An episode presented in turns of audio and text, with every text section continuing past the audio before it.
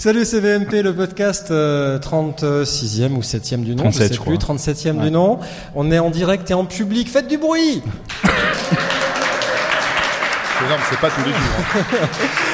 à Paris, au quatrième rencontre euh, francophone de la vidéo mobile et de l'innovation éditoriale, c'est la première fois qu'il y a ce titre innovation éditoriale et c'était une composante attendue et moi j'ai appris plein de trucs aujourd'hui et merci Philippe d'avoir rajouté ce bloc-là parce que c'est vraiment très intéressant de le faire. Salut Laurent. Salut Guillaume, salut Philippe. Salut. Bon, ça va Philippe? Cool. Écoute, euh, on est du bon côté là maintenant de, de l'événement pour moi avec tous les aspects euh, logistiques, éditoriaux, tout le monde, euh, tous les intervenants ou presque étaient présents, enfin tout a tout a roulé. Et les retours pour l'instant que que j'ai sont sont des retours positifs. Comme tu l'as dit le le public a validé l'extension du champ d'intérêt de, ce rendez-vous euh, sur les questions plus largement d'innovation éditoriale, au-delà de la seule vidéo mobile, et peut-être même la vidéo mobile est juste la clé d'entrée pour un certain nombre de personnes dans l'univers de la création de contenu numérique et tout ce que ça implique, à la fois du point de vue des outils, du point de vue de la production, mais également de la manière dont on considère ces audiences et dont on s'adresse à ces audiences. Donc oui, ça va. Merci. Qu'est-ce qui parle bien? Ce qui est bien, c'est qu'au bout de trois fois qu'on fait un podcast de débrief à chaud, euh, il est de moins en moins stressé, Philippe. Euh, ou alors il a travaillé sur l'image qui projette. Mais alors je donne des formations anti-stress aussi. Moi, j'aime beaucoup. J'ai beaucoup aimé l'édition. Euh, J'aimerais juste qu'on fasse un petit tour de table pour voir ce que chacun de nous a, a, retenu de l'édition. On va aussi demander à la salle si vous avez envie de participer au podcast. On, on, on, va pouvoir prendre vos, vos réactions. Euh, Laurent, qu'est-ce que toi tu as retenu de, de cette édition-là Alors deux choses. La première, c'est qu'à ma grande surprise, le matériel a toujours un, un intérêt. C'était ma grande, ma grande satisfaction et ma grande surprise ce, ce matin, tant pour l'intervention que j'ai faite que pour le de grand déballage. Moi, ça fait deux ans que je déballais plus. Là, j'ai dit je vais déballer quand même parce que ça, ça fait un peu. Je, je Alors, il faut dire pour les gens qui connaissent pas, il faut dire ce que c'est. Alors, l'intervention que tu as fait ce matin déjà. Bon, l'intervention que j'ai fait ce matin, c'est présenter trois kits. Donc, la mission que tu m'avais confiée, c'était trois kits, un à moins de 100 euros, celui au milieu un peu intermédiaire, et puis open bar pour le pour le dernier. Donc, j'ai présenté trois kits d'accessoires, 70, 250 et 1800 euros. J'aurais même pu aller encore plus plus loin.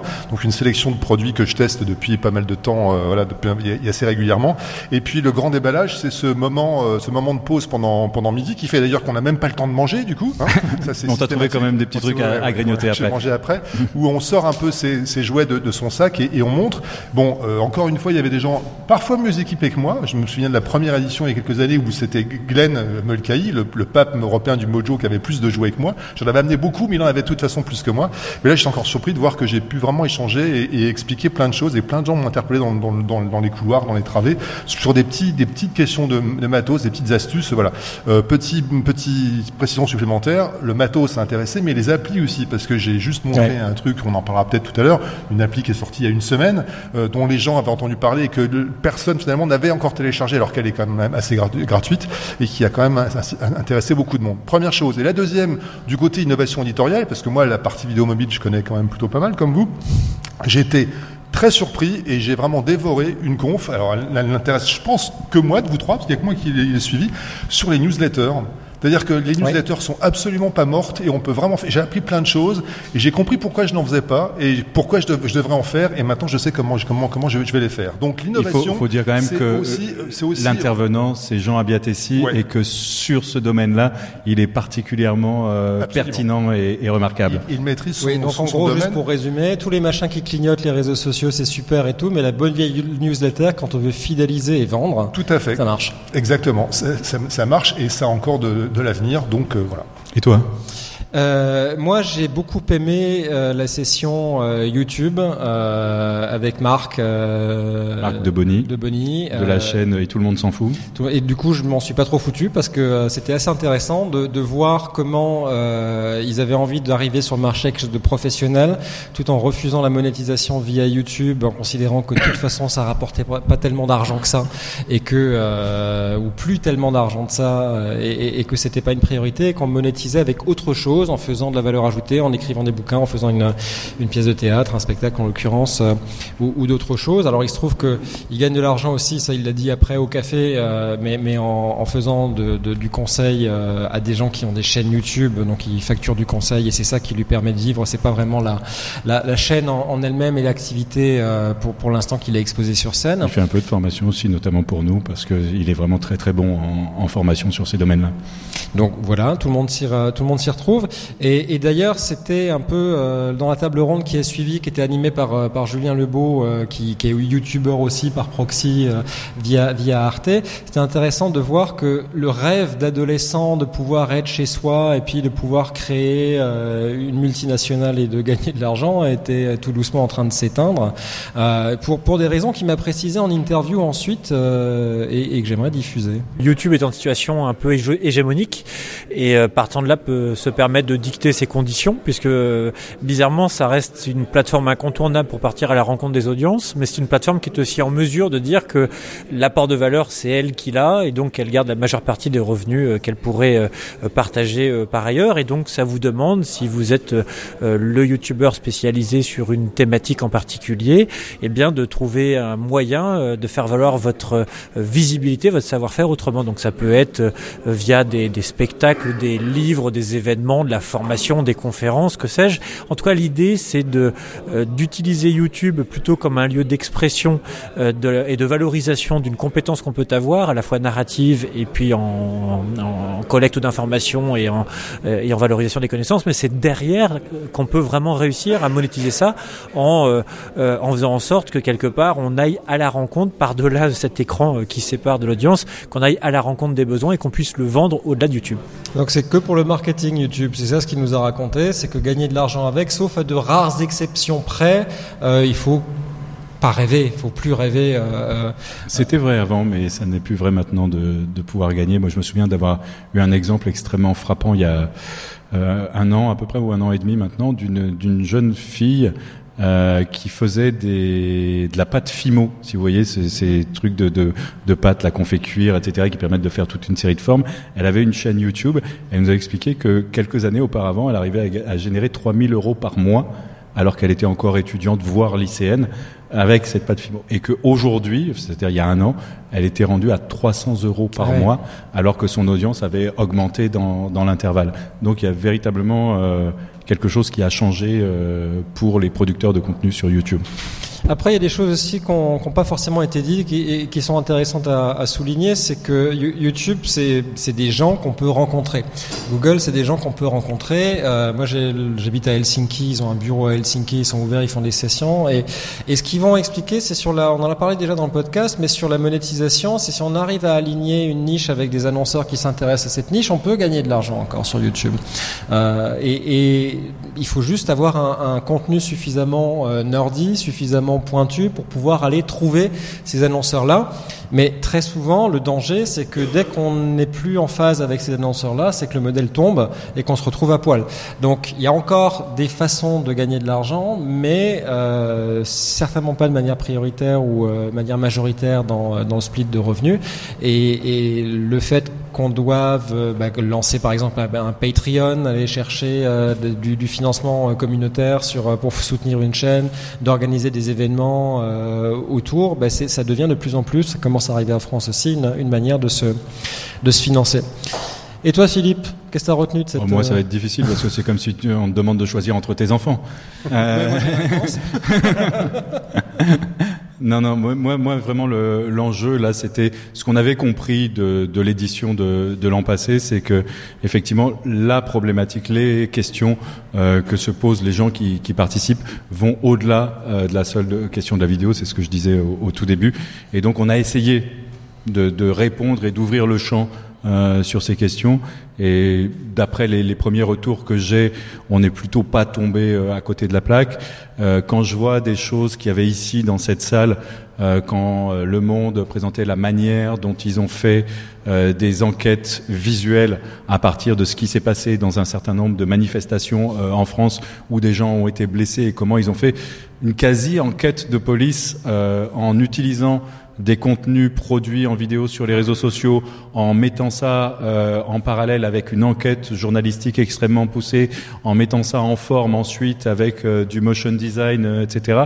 Et ça donne un résultat particulièrement, je dirais, frappant, sans faire de mauvais jeu de mots, euh, et c'est extrêmement puissant. Et voilà. Et la salle ici était pleine. Il y avait des gens euh, assis partout. Donc je me dis que voilà, on a au moins, même si c'est pas reproductible par tout le monde, mais en tout cas, ça peut être une source d'inspiration euh, pour tout le monde. Et pour moi, c'est ça un peu l'esprit des rencontres. Il s'agit pas d'aller copier euh, ce que font les autres, mais se dire ah ouais, ça, ça me donne des idées. Moi, je vais pouvoir aussi m'emparer d'un bout de ça, de cet outil, de cette manière de faire, etc., pour faire mes propres choses. Et si on réussit à faire ça, pour moi, c'est réussi. Et ce que disait aussi Laurent sur le grand déballage, donc cette grande table sur laquelle ceux qui ont du matériel de vidéo euh, déballent leur matériel et ouvrent la discussion avec euh, avec tous ceux qui sont là. On a vu qu'il y a eu encore euh, une heure de discussion avec plusieurs dizaines de personnes qui étaient là. C'est aussi cette notion de partage, d'échange qui est pour moi au cœur de cet événement et qui est particulièrement importante. Après, sur, euh, sur le monde, euh, Charles-Henri Groux, il s'en cache pas de copier, d'améliorer, de s'inspirer, notamment le, New York Times, Vox aussi, on en a parlé, c'est une question que je l'ai posée, c'est comment est-ce qu'on va créer des nouveaux formats et est-ce qu'on a besoin de s'arrêter une, une fois qu'on a trouvé une recette qui fonctionne ou est-ce qu'on doit tout le temps se remettre en question? C'est un peu un doux mélange des deux, écoutez sa réponse. Nous, on s'inspire beaucoup de Vox. Sur la partie enquête, on s'inspire pas mal du New York Times ou de ce que fait un labo comme euh, Forensic Architecture, par exemple, qui fait vraiment de l'enquête avec la 3D, etc. On s'inspire de pas mal de choses. Mais après, c'est toujours cette démarche un peu copier-créer. On, mélange un peu de Vox, un peu de Washington Post, un peu du New York Times. On fait notre, notre, notre machine avec ça. Je pense que pour te répondre très sincèrement, on est quand même sur des formats qui tendent, je pense, à se cristalliser. On n'est pas dans une, on réexpose pas les formats tous les six mois. Il y a une cristallisation autour de YouTube dans, l'explication, les formats un peu longs. Euh, autour de Twitch, autour enfin, sur Twitch ou sur Instagram, ça va être autre chose. Mais autour de YouTube, je pense qu'il y a quelque chose qui est en train de se définir. On a commencé à trouver quelque chose. Et que ça soit des indépendants comme Marc de Bonny qu'on a écouté tout à l'heure, ou des médias comme le nôtre, euh, on est quand même quelque part dans une, un même euh, univers de, de, de format.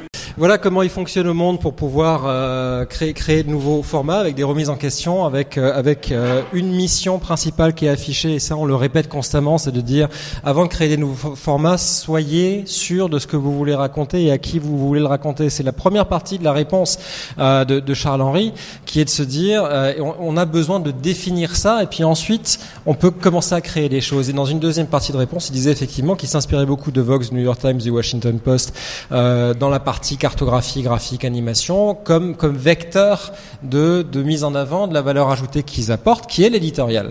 Euh, mais il faut que ça ait de la gueule et que ça fonctionne. Et les meilleurs aujourd'hui sur le marché, clairement, ils sont aux États-Unis. Et puis ça va être, ça va être des acteurs comme ceux qu'on vient de citer. On peut peut-être demander à ceux qui sont là s'ils veulent nous dire ce qu'ils ont retenu de, de, cette, de cette journée en particulier. Si quelqu'un veut, veut prendre la parole, vous rapprochez ici, on vous passe un micro parce qu'on n'a pas de micro baladeur. Euh, quelqu'un, non? Non? Benjamin, non? Bah, viens... timide, mais on va lui donner dis-nous, dis-nous, Benjamin Lapierre. Alors, dis-nous ce que ce que tu retiens de, de cette journée. Euh, moi, c'est surtout le côté YouTube, bah, parce que vous connaissez, c'est une de mes passions, produire du contenu. J'ai surtout retenu. Euh, Alors, pour te présenter, on va juste te dire que tu as la chaîne, euh, tu co-animes la chaîne Little Book of Fame, qui donne plein de, de, conseils, de trucs, d'astuces pour euh, produire, du contenu Mojo. On est orienté très fiction, mais ça peut s'appliquer évidemment au Mojo et à toutes sortes de disciplines. Et euh, j'ai trouvé très intéressant le, toute la partie euh, YouTube qu'on a vue et euh, très courageux notamment de démonétiser sa, sa chaîne, même si je me rends bien compte moi aussi que ça rapporte absolument rien, même si je suis encore tout petit. Je sais que YouTube doit, il faut se le dire, il faut que ça reste une vitrine, c'est tout, plus. Donc le fait que des des gens en place confirment ce que je pense, c'est bien. Je suis dans une bonne voie et dans une dans un bon état d'esprit, je pense. Et des surprises, des choses auxquelles tu t'attendais pas? Euh, Sur l'événement, j'ai été très intéressé, oui, par euh, le, le, débrief tout à l'heure euh, sur comment ils ont cherché toutes les toutes les vidéos qu'ils ont mis en place. C'était très étonnant. Ça sort un petit peu du cadre de la vidéo mobile, mais c'est très enrichissant. Très très bonne très très bonne séance. Merci Benjamin. Merci, Benjamin. Euh, Pauline, Rivière? Oui, bonjour. Euh, donc, euh, moi, j'ai une entreprise qui s'appelle Smart Video Academy et à côté de ça, je co-dirige un média en ligne sur l'innovation en Auvergne. Moi, ce que j'ai retenu, et c'est peut-être en fait peut-être une évidence, mais c'était, euh, j'ai beaucoup aimé l'intervention du, euh, du podcasteur PPC où je, enfin, PPC, ouais, oui, c'est ça. euh, qui rappelait qu'il faut peut-être sortir de- du chiffre, de l'audience à tout prix, euh, du nombre de vues, et se recentrer sur ce qu'on a à raconter, euh, sur, euh, ne pas essayer de copier, mais de faire quelque chose qui nous fait plaisir, euh, qui parle à notre audience, même si elle est petite, parce que c'est une petite audience, mais c'est une audience fidèle et qui peut s'impliquer. Je trouve que c'était un, on l'a retrouvé sur le podcast ou sur la newsletter en disant ne jamais oublier à qui on s'adresse et pas juste suivre des tendances, mais se rappeler pourquoi est-ce qu'on fait les choses. Et je trouvais que c'était un, voilà, un message et ça m'a, je me suis dit oui, c'est vrai qu'il faut pas oublier. Ça, parfois on a tendance à l'oublier quand on crée certains contenus. et je trouve que c'est un retour aux sources qui était nécessaire euh, de rappeler. Merci beaucoup. Et ça, c'est vrai que pas, pas uniquement, pas uniquement pour les podcasts. C'est vrai, c'est vrai pour tous les types de production journalistique aujourd'hui. C'est un des problèmes qu'on a, c'est qu'il y a une espèce de rêve de manager pendant des années de se dire c'est génial, on a plein de plateformes, on va mettre plein de trucs sur toutes les plateformes en même temps, et ça marche pas. Et après, on se repose, on se dit mais pourquoi ça marche pas? Pourtant, on a fait du Snapchat, on a fait de l'Instagram. Et oui, mais le truc que tu as mis sur Snapchat, ça ressemble pas à euh, ce que les utilisateurs de Snapchat attendent, et encore moins ce que tes utilisateurs à toi attendent. Donc, il faut trouver un format par plateforme et par public. C'est, on, on était, on ne peut plus se permettre d'être généraliste aujourd'hui, que ce soit dans le podcast, sur YouTube ou sur d'autres choses. On a besoin de fragmenter l'offre pour pouvoir s'adresser à différents publics. Et ça, c'est essentiel. Alors, c'est bien que plein de gens le disent pendant la conférence, parce que on a, du mal à l'entendre, parce qu'on a derrière euh, le coût de, de, créer plein de formats qui résonnent très très fort. Et on se dit oui mais attends si tu veux que je fasse 15 trucs différents moi j'ai pas les gens j'ai pas l'argent ou si je l'ai je peux pas me permettre d'allouer ces ressources là pour faire ça. Mais je pense qu'il faut être peut-être moins ambitieux dans, dans euh, le, le, le- les buts qu'on va aller euh, chercher à atteindre avec ces formats-là, et que la première des problématiques, ça va être de définir une communauté et puis de chercher à l'atteindre et de communiquer avec elle, de parler avec eux, de comprendre comment est-ce que on consomme ces formats-là, comment est-ce que on va aller trouver une interaction avec eux et s'inspirer aussi de ce qu'apportent ces communautés-là euh, pour pouvoir chercher à continuer à améliorer la relation qu'on a avec eux et puis leur donner des produits qu'ils attendent, mais aussi euh, pouvoir chercher des manières de réexposer certaines choses qu'on a fait euh, pour d'autres publics parce qu'il y a un peu d'overlap euh, sur, sur certains sujets. En résumé, choisir ses combats, choisir ses plateformes. Oui, oui, et savoir de quoi on parle et puis à qui on peut le dire, on peut le répéter euh, 150 fois. Et pas mettre, euh, comme, comme l'a dit Benjamin euh, tout à l'heure, la charrue rentabilité euh, avant, euh, avant les bœufs de, de, de l'information. On est d'abord là pour, pour informer et, et pas essayer de rentabiliser systématiquement. On a un peu tendance à l'oublier avec les réseaux sociaux. Après, moi, il y a un truc qui m'intéresse beaucoup aussi dans, dans ce qu'a dit Marc Doronis, c'est, c'est euh, il est journaliste. Moi, j'étais journaliste. euh, on était tous les trois journalistes, Euh, et, et donc peut-être que c'est une, une corde sensible euh, pour nous, mais mais le fait d'accepter d'utiliser la comédie, les artifices pour pouvoir faire passer de l'information, parce qu'on sait qu'à la fin il y a un rôle pas d'éducation populaire, mais une, une utilité pour la société de faire passer la vérité à travers quelque chose qui est recevable par un public qui est complètement rétif aux manières traditionnelles de traiter l'information. Enfin, en France, ça arrive. Et c'est aussi ce dont a parlé euh, Nicolas Becquet à travers l'enquête que son média L'Écho en Belgique a publié en scénarisant en fait sous forme de BD en inventant un scénario à partir d'une étude extrêmement scientifique et extrêmement sérieuse sur la souffrance au travail et sur le burn-out. Mais pour traiter ce sujet, ils ont choisi de passer par le truchement finalement de la bande dessinée et de scénarios qu'ils ont inventés à partir des contenus qu'il y avait dans l'étude. Et ça s'est révélé extrêmement euh, efficace pour atteindre le public et euh, pour euh, le sensibiliser à ces questions à tel point que même euh, le- l'enquête euh, scientifique a eu plus du double de réponses que celle qu'avaient collectées les, les chercheurs une fois que le média a pu euh, diffuser cette, euh, cette information. Donc ça fait en plus de la matière supplémentaire pour les pour les chercheurs Il y avait un autre exemple de ça aussi en tout début de journée avec Lynn Landau de France Info qui s'occupe de Draw My News, qui, racontait presque par hasard, elle s'est retrouvée à faire des croquis sur un sur un Vélédin, euh, à filmer ça pour l'animer et à raconter des choses euh, sur un ton rigolo avec des blagues euh, sur des sujets aussi euh, difficiles. Alors, euh, pour être honnête, c'est un format qui existe sur YouTube. Le Draw My Life, c'est c'est quelque chose qui qui existe. Je dirais pas depuis la création de YouTube, mais mais Même mais ca- quasiment. Mais ça existait avant, bien sûr. Même avant, mais, mais moi ce qui m'intéresse c'est le fait que ce soit quelque chose qui soit sur un planning de production d'une chaîne de télévision. Mm. C'est ça qui m'intéresse. C'est que ils aient réussi, parce que ça prend trois jours à faire, elle nous l'a expliqué, mais ils ont réussi à accepter le fait que pour un produit qui va durer une 10, on va faire trois jours de formation parce qu'on va toucher des publics qu'on n'arrive pas à toucher Trois jours avec de les production. tra- tra- tra- traditionnels. Mm, mm, mm. Trois jours de production. Mais, Et- mais parce que l'intérêt, c'est que le, la production a une durée de vie longue ensuite. Et YouTube, pour ça, est la bonne plateforme. Parce que sur YouTube, on accède beaucoup à travers la recherche et les contenus. Mettez pas des contenus euh, périssables sur YouTube, mettez plutôt des, des contenus de, de longue traîne qui peuvent trouver leur audience sur la durée. Et c'est typiquement le genre de sujet explicateur sur lesquels ils travaillent sur cette euh, sur ce format-là, Draw My News. Je pense que la validation ultime, elle l'a donnée, c'est que euh, après euh, deux ans de, de, rubrique Draw My News, elle a été cherchée par France 2 qui lui a demandé un module pour le 20h. Euh, donc c'était Cognac Jet qui commence à réagir comme ça en se disant ah ouais dis donc peut-être que son truc ça pourrait nous aider à expliquer un truc super chiant comme la réforme des retraites avec des dessins et bon c'était un peu plus un peu plus tempéré que ce qu'elle fait d'habitude. Il y a moins de blagues de paix, mais ça marche quand même. Quoique je pas tellement, il y en a quelques-unes, mais pas pas tant que ça.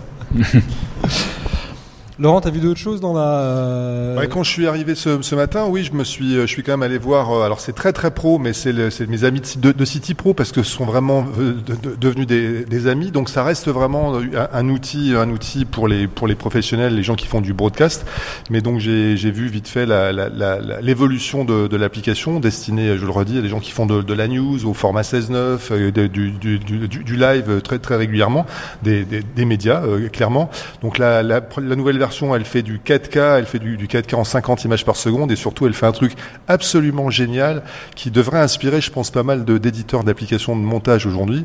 Elle fait un, recadrage pour la 1080p quand on l'a filmé en 4K avec une limite, c'est-à-dire que quand je quand je quand je- j'ouvre mon flux 4K et je dis je suis en train d'exporter en 1080, j'ai la possibilité d'avoir deux valeurs de plan, la, native ou celle qui correspond à du 1080p. Donc j'ai un recadrage qui est, qui est imposé, je le place où je veux. Mais c'est un truc super malin parce qu'aujourd'hui, quand les gens s'amusent avec du 4K, ils s'amusent à écarter les doigts dessus et ils grossissent à, à 400%. Et non, 400%, euh, c'est pas, Non, ça c'est- marche c'est plus. pas le bon, le bon ratio, ça marche plus. Bon, un, un truc très très simple. Ils m'ont fait une, une démo également de, de ce qu'ils font maintenant en live, qui est quand même plutôt intéressant. Attends, juste pour déballer ce que tu viens de dire en fait, Ouais. parce que Des balles.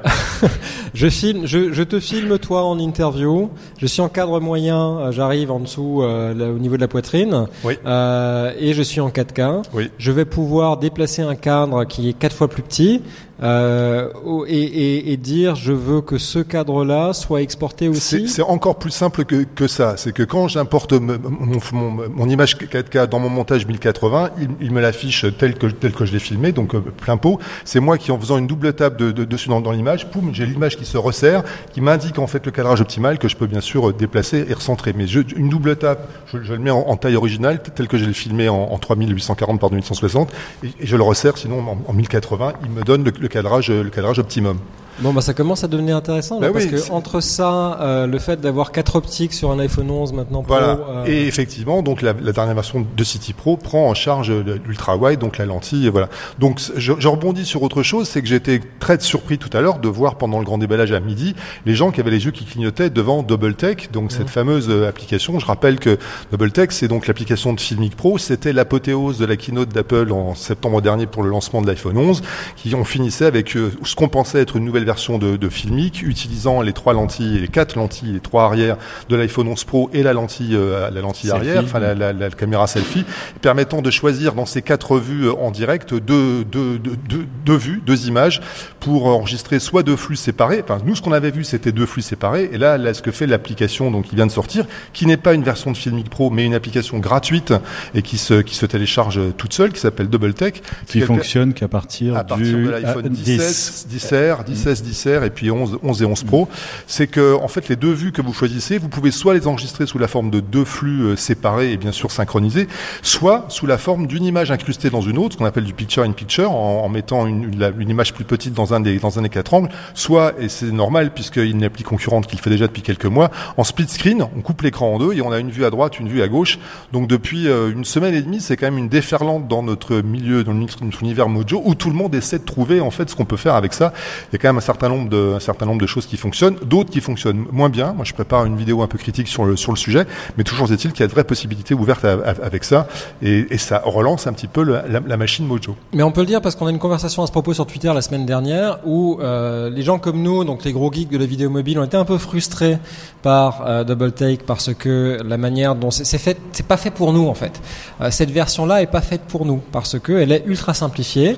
Euh, mais là où ils ont été très intelligents, c'est que ils en ont fait une application gratuite qui est plutôt destinée aux youtubeurs, aux instagrammeurs, aux gens qui produisent de la vidéo pour les réseaux sociaux, euh, qu'ils ont eu une couverture dans la première semaine avec de Monumentale. très gros youtubeurs comme Aïdu, Justine, euh, MKBHD euh, et d'autres qui sont emparés de ça, qui ont trouvé ça génial pour faire des stories Instagram parce que ça marche en vertical, en horizontal. Il n'y a pas de réglage du diaph, de l'exposition, de de, de, de Juste- rien. Juste le choix de la cadence. Juste le choix de la 24, cadence, 25 ou 30. 24, 25 ou 30, c'est déjà ça. Mais la conversation qu'on a eue sur Twitter la semaine dernière a, nous a permis d'obtenir la confirmation de la part de Filmic parce qu'ils ont répondu en disant oui, mais dans la version 7 de Filmic, on vous donne un jouet pour vous, les mecs. On va faire la même chose, mais avec En tout, mieux. en mieux, avec avec tous les réglages que, que vous attendez d'une app comme Filmic. Donc ça veut dire que quand on veut aller plus loin, on va peut-être pouvoir changer l'exposition euh, sur chaque partie euh, de, de- du double écran qu'on voit euh, ici. On va Et pouvoir qu'on mettra dans les notes d'épisode. et qu'on mettra dans les notes d'épisode. Euh, le lien vers Filmic Pro en même temps, euh, ils ont des mains, ils savent taper double take sur euh, Google, mais on va leur mettre quand même dans les notes d'épisode. On est Et- sympa. voilà. Et, Enfin, surtout et, toi. et, et- et voilà, donc on, on aura, on aura. Alors on n'a pas de date pour pour Filmic 7. Mais, mais en tout cas, cette capacité-là de pouvoir aller vraiment régler finement l'image sur deux caméras simultanément euh, va arriver et c'est plutôt une bonne nouvelle parce qu'on a eu peur que la grosse annonce de la keynote d'Apple c'était ça et rien d'autre. Ouais. Et, ce qui serait carrément bien dans Filmic 7, c'est que cette, euh, cette, ces fonctions de double tech, en plus, euh, permettent d'accéder au live. C'était quand même un des projets, un des projets de Filmic il y a quelques années. On avait vu euh, il, y a, il y a deux ans un truc qui s'appelait Pro- Project Ar- Argon, qui était une version simplifiée de Filmic destinée au live. On se dit peut-être que dans Filmic euh, 7, ils vont, euh, ils vont nous mettre cette fois-ci le, le- le live avec ces, ces fonctions de dou- double flux, split screen, caméra av- avant-arrière, euh, image dans l'image. Pour le live, ça serait franchement super. On a une, de- de- une, une confirmation euh, sur euh, ce que je voyais des exposants aujourd'hui sur les applications de montage semi-automatisées ou automatisées. Il y en a beaucoup, c'est une grosse tendance. hein, ouais. Ça, c'est c'est vraiment le. Aujourd'hui, l'un des, des points d'entrée, on l'a vu à travers. Là, il y a tro- trois exposants qui étaient présents ici euh, Canel, euh, Play Play et le troisième, je suis fatigué, euh, m'échappe. Ils étaient tous les trois Makidou, voilà, pardon. Euh, Il est là, Merci d'ailleurs. Lionel. Ouais. qui, qui, qui travaillent tous dans une logique de d'abaisser au maximum la porte d'entrée dans la vidéo mobile, ce qui veut dire euh, aider les gens à produire de la vidéo, leur euh, présenter des scénarios, euh, les aider dans le montage, voire automatiser en partie euh, le montage, etc. C'est vraiment une, euh, une tendance forte. Après, je suis pas sûr que ça réponde complètement. Alors il y a aussi les logiques de branding de, avec des templates qui permettent d'habiller euh, les, les images qu'on qu'on produit. Je suis pas sûr que ça réponde totalement à l'enjeu de, de créativité, ce dont on a parlé aussi euh, à travers les débats sur YouTube, c'est-à-dire que aujourd'hui, euh, on cherche sur les réseaux des choses qui ont l'air sincères, Mhm. qui où les gens s'engagent, euh, etc. Et je suis pas sûr que ça soit dans des scénarios standardisés où finalement un on arrive à, à, à produire ça. Donc, mais je pense que ça répond quand même à un certain nombre de besoins. Non, mais ça c'est très bien pour la SNCF et pour H&M. Euh, mais je je pense pas que ce soit un outil qui est fait pour les créateurs de contenu éditorialisés ou, ou ce genre de choses qui ont besoin de développer leurs pattes. Euh, on, a eu une conversation euh, autour de autour de ça aujourd'hui avec des participants aux, aux rencontres qui me demandaient mon avis sur les applications Alors, pardon s'il y en a dans la salle euh, et je suis pas lié aux rencontres euh, du tout, euh, mais ce qui me donne une liberté de ton.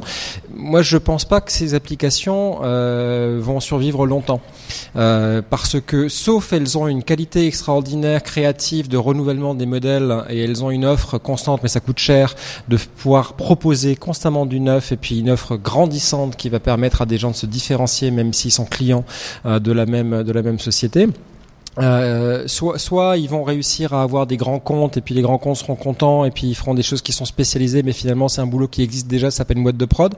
Euh, il y a des Français qui sont ici. Moi j'ai un copain en en Hollande qui a lancé ça il y a deux ans qui le fait très bien aussi qui arrive à vivre correctement parce qu'il a bah, justement l'équivalent de la SNCF là-bas et, etc mais sur les créateurs de au bout d'un moment on a besoin de mettre sa patte. On a besoin de se différencier. On a besoin de pouvoir mettre les doigts dans le cambouis pour pouvoir soit en embaucher des, des- en embauchant des gens qui savent faire soit en apprenant soi-même à faire donc ça peut être très bien pour commencer à, à, à, à arriver sur un marché parce qu'on est on part de zéro vidéo. ouais. On sait pas du tout faire de la vidéo et on va s'en servir pendant six mois pour pouvoir comprendre les codes, voir ce qui marche, ce qui marche pas, et puis ensuite on va se professionnaliser. Et c'est pour ça que moi j'ai du mal à voir l'avenir de ces de ces entreprises. Alors Si, peut-être si, qu'ils sont plus a- malins on- que moi. On a, enfin, moi je le vois d'un point de vue euh, très pratique et organisationnel. Aujourd'hui, il y a un nombre considérable d'endroits, des entreprises, des collectivités territoriales, des institutions euh, diverses et des particuliers qui ont besoin euh, de communiquer en vidéo, de dire des choses en vidéo, que ça soit en interne d'ailleurs ou à destination de, de l'extérieur. Et si euh, la marche pour eux est trop élevée, euh, ils n'arrivent pas à rentrer dedans parce que ils peuvent pas y investir le temps nécessaire que ça coûte d'acquérir les compétences, le savoir-faire, etc. Donc, plutôt que faire tout ou rien, il y a aussi un certain nombre, aujourd'hui une gradation avec un certain nombre de marches qui permettent d'entrer dans la vidéo. Après, sur la pérennité, je sais pas, mais en tout cas, je pense que ça permet d'avoir un point d'entrée plus facile et plus euh, euh, accessible pour euh, un certain nombre de gens dont c'est pas nécessairement le métier et en tout cas pas forcément la vocation euh, au départ, mais qui considèrent aujourd'hui que c'est un outil de communication qu'il faut savoir maîtriser, comme on doit savoir écrire, comme on doit savoir prendre à minima des photos, etc. pour euh, pour communiquer. Ouais, moi je, je reste dubitatif. Je suis d'accord sur le point d'entrée. J'ai les mêmes doutes que toi, peut-être un peu plus prononcés encore sur la pérennité et puis surtout sur l'originalité des choses. Parce que ce qui va faire la valeur de la vidéo, ça peut être le template qu'on va utiliser, c'est ce qu'on raconte. Et le problème, c'est que si on ne va pas expliquer aux gens comment on fait une bonne histoire et comment est-ce qu'on peut avoir un contenu qui soit euh, qui soit intéressant, on peut mettre tous les templates les templates qui clignotent euh, qu'on d'accord veut et, et ça fonctionnera pas. Et s'il y a une similarité ensuite, c'est qu'on voit tout le temps les mêmes vidéos qui sont construites storyboardées de la même manière fatigue. on se fatigue. Mais le storyboard, il y a un type qui est venu me voir hier pour moi, je sais plus quelle boîte c'était, qui m'expliquait ouais c'est génial, nous on a euh, des trucs où on voit des silhouettes et puis on voit quel type de plan il faut faire. Oui, comme dans sur iMovie en 2010 quoi. Il y avait déjà ça. Tu faisais des bandes annonces et puis tu dropais des, des plans dessus et puis les plans avaient une durée fixe, tu pouvais pas les redimensionner, il fallait que ça tombe juste et ça avait de la gueule euh, pour envoyer ça à, à Ta grand-mère, à ta ouais, Les ou- enfants adoraient. Mes enfants ont beaucoup joué avec ça. oui, mais moi aussi. mais c'était en 2010. et depuis, on a eu LumaFusion, on a eu d'autres trucs, et puis on a, on a des outils. Donc voilà, c'est intéressant. C'est sûrement très bien pour des gens qui, qui ont besoin de s'initier. Et tant mieux si ça amène plus de monde vers la vidéo. Après. Euh, voilà, je pense qu'il faut la, la- la- la vraie la vraie chose euh, nécessaire, c'est de se c'est de raconter une histoire qui soit qui soit valable et qui ait une valeur pour les gens qui la regardent, plutôt que simplement faire de la communication pour vendre des chaussures.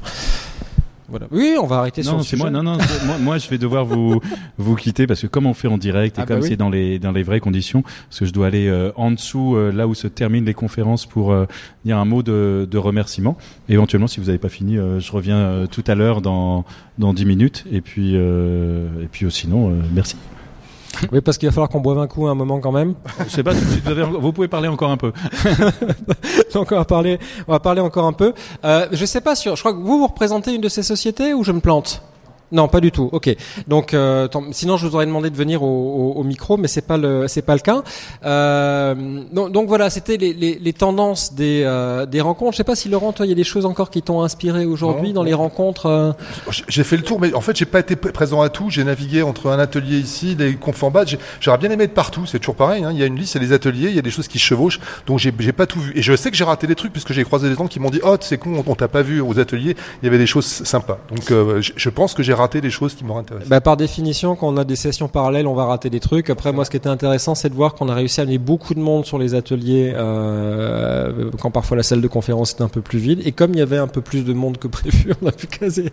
Les, gens ont pu se répartir, se répartir dans les salles, et c'est très très bien. En tout cas, moi, j'étais euh, ravi de voir que l'innovation éditoriale, parce que c'est un sujet, vous imaginez pas à quel point ça me tient à cœur, de, de voir euh, que qu'on en parle, qu'on essaye et qu'enfin on prenne des risques. Et c'est ça le plus difficile quand on vient d'un média établi ou même d'un en étant un communicant établi, c'est qu'on a particulièrement en France. Moi, j'habite en Finlande, donc la culture est un peu différente. On, va prendre des risques, on va essayer. On a plus la culture de commencer petit, d'essayer, de se planter, de recommencer, d'apprendre, etc. Nous, c'est un peu genre tu te plantes, t'es un con. Euh, on a du mal encore avec ça, beaucoup. Et je pense que si, si dans la salle ici, si derrière le, le podcast, il y a des gens qui, qui ont envie d'essayer des choses, qui sont pas sûrs d'eux et qui attendent de, de, de vouloir créer un chef-d'œuvre avant de le publier, c'est pas une bonne approche. Faites un truc, même si c'est merdique et que personne ne le regarde, vous aurez appris quelque chose. Vous aurez appris à ne pas répéter certaines erreurs. Vous aurez eu des pètes de son. Même moi, qui suis supposé être pro, j'ai eu un pète de son tout à l'heure. C'est, c'est, c'est, euh, on apprend toujours constamment quelque chose et surtout, on va pas se planter devant devant une audience qui est déjà existante et établie. Vous n'êtes pas en, train de, de, tomber la face la première dans la boue euh, ou en ouverture du 20h de France 2. Vous êtes euh, personne en train d'essayer de faire un truc. Et si ça marche, du moment que vous êtes régulier, que vous arrivez à trouver quelque chose et aussi accessoirement, plus vous en faites. On en parlait avec Laurent Beaufreton dans le, il, y a, quelques épisodes de ça. Plus vous en faites et plus vous allez vous, vous, vous améliorer et être à l'aise avec des exercices qui peuvent être intimidants. On a eu sur scène aujourd'hui des gens qui parlaient pour la première fois en public. Ça c'est, un peu vu, mais c'est pas grave, c'est pas important. Donc la vidéo mobile, c'est comme tout le reste dans la vie. On apprend, on essaye, on, on, on, se pète la gueule et on se relève. Et au bout d'un moment, on enlève les roulettes et on y arrive. Donc, si euh, les applications dont on a parlé, ça peut être des roulettes, tant mieux. Euh, mais, mais, voilà. En tout cas, moi, je suis très content de voir que, que ça arrive. Et, et ben, j'espère que l'an prochain va, va, va aller encore plus là-dedans et qu'on verra l'envers du décor de la fabrication des formats. Parce qu'il y a des choses dont on n'a pas beaucoup parlé encore. C'est, c'est comment est-ce qu'on va créer les conditions de la créativité? C'est pas ok, on a des idées, on sait comment exécuter parce qu'on est des producteurs, mais comment est-ce qu'on va aller s'organiser en interne pour pouvoir quand est-ce qu'on se parle, à quel moment, quel temps on va y consacrer, euh, quand est-ce qu'on revient sur un projet, combien de temps on laisse un projet vivre avant de le tuer si on voit que ça mène nulle part parce qu'on se dit qu'il peut y avoir un débouché derrière? Dans, dans les processus de travail, il euh, y, a, y, a, plein de choses à dire. C'est des questions sur lesquelles je travaille beaucoup en ce moment avec avec des avec des, des grands médias européens et des petits médias européens. C'est de savoir comment on casse les codes de l'organisation euh, du, du, travail pour pouvoir créer des conditions qui sont plus proches de euh, de, de, ce que de petits groupes de start-up peuvent faire. C'est pas un hasard si on a des start-up qui vont aller. Euh, quelqu'un se souvient de MySpace bah, Facebook, c'était une start-up à l'époque qui, euh, qui a détruit complètement MySpace, ou Yahoo, qui était une start-up qui a été détruite complètement par une autre start-up qui s'appelait Google, où les mecs, ils étaient deux. C'est, il y a un moment, on arrive à renverser un monopole ou une situation dominante parce qu'on est différent dans son approche et qu'on a une envie différente et qu'on on, on, l'exprime euh, de manière moins structurée peut-être, mais il faut trouver à chaque fois qu'on veut, en équipe, créer quelque chose, des façons de laisser la créativité s'exprimer dans un groupe. Et ça, d'un point de vue managérial, c'est super important. Et quels moyens on se donne, pas en termes matériels, mais en termes de temps? Moi, je repense à l'intervention de Charles-Henri Groux du Monde, qui expliquait que pour faire les, vidéos qui, cartonnent du Monde aujourd'hui, il y a des fois 15 jours à deux personnes, un, motion designer et quelqu'un qui ramène des images de l'autre côté. On se donne 15 jours pour produire le, contenu avec des réunions, avec des, échanges, avec une partie édito autour de tout ça. Euh, on est loin de ce que de ce qui a fait le, le, moteur de la vidéo mobile, qui était on va faire des vidéos super vite et les mettre vite vite en ouais. ligne parce qu'elles vont être vite vues, vite vite consommées et en plus elles seront virales. Ben non, les vidéos aujourd'hui qui font de, de l'audience, c'est les vidéos pour lesquelles on s'est donné le temps. On revient au fond et c'est tant mieux. Absolument. Voilà, c'était VMP. Merci d'avoir été avec nous. Merci au public qui était là, qui a, nous a écouté euh, bavasser pendant une heure. Merci. Et prochaine édition, euh, prochaine émission. Comme on disait autrefois. Voilà. à bientôt. À ciao. Bientôt, prenez soin de vous.